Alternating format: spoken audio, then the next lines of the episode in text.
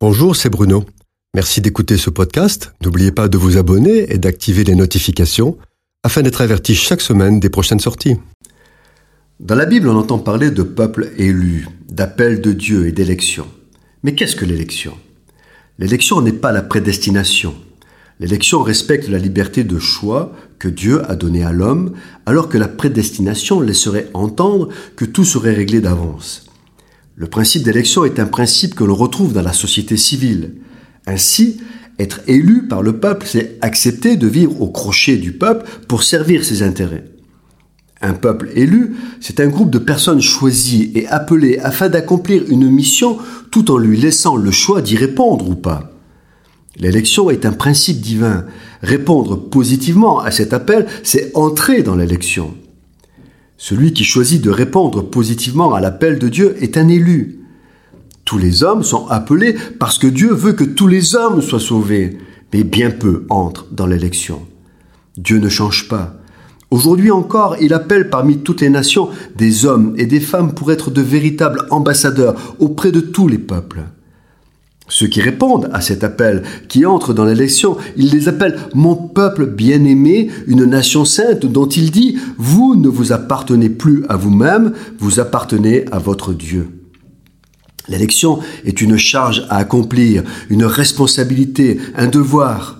C'est être appelé pour servir, consacrer sa vie à l'Évangile et aux autres hommes. C'est renoncer à la recherche de satisfaction égoïste. Le modèle de vie de l'élu, c'est l'obéissance, le service. C'est un chemin d'effort et de sacrifice. L'esprit du monde est exactement à l'opposé de ces valeurs.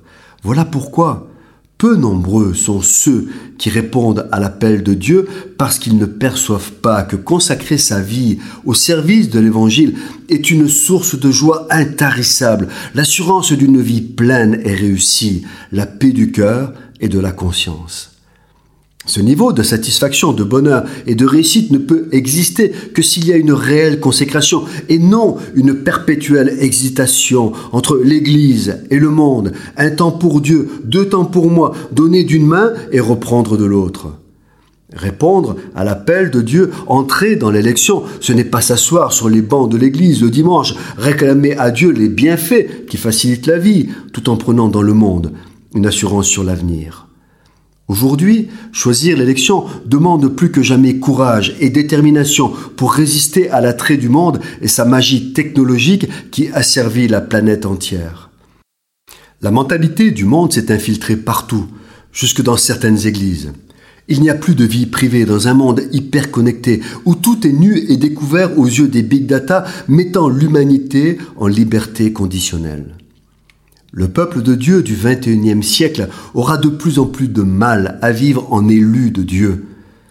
Ceci ne donnerait-il pas un éclairage nouveau à la parole de Jésus qui affirme que ce sont les hommes déterminés ou violents qui s'emparent du royaume de Dieu? Cette chronique a été produite par Bruno Oldani et Jacques Cudeville.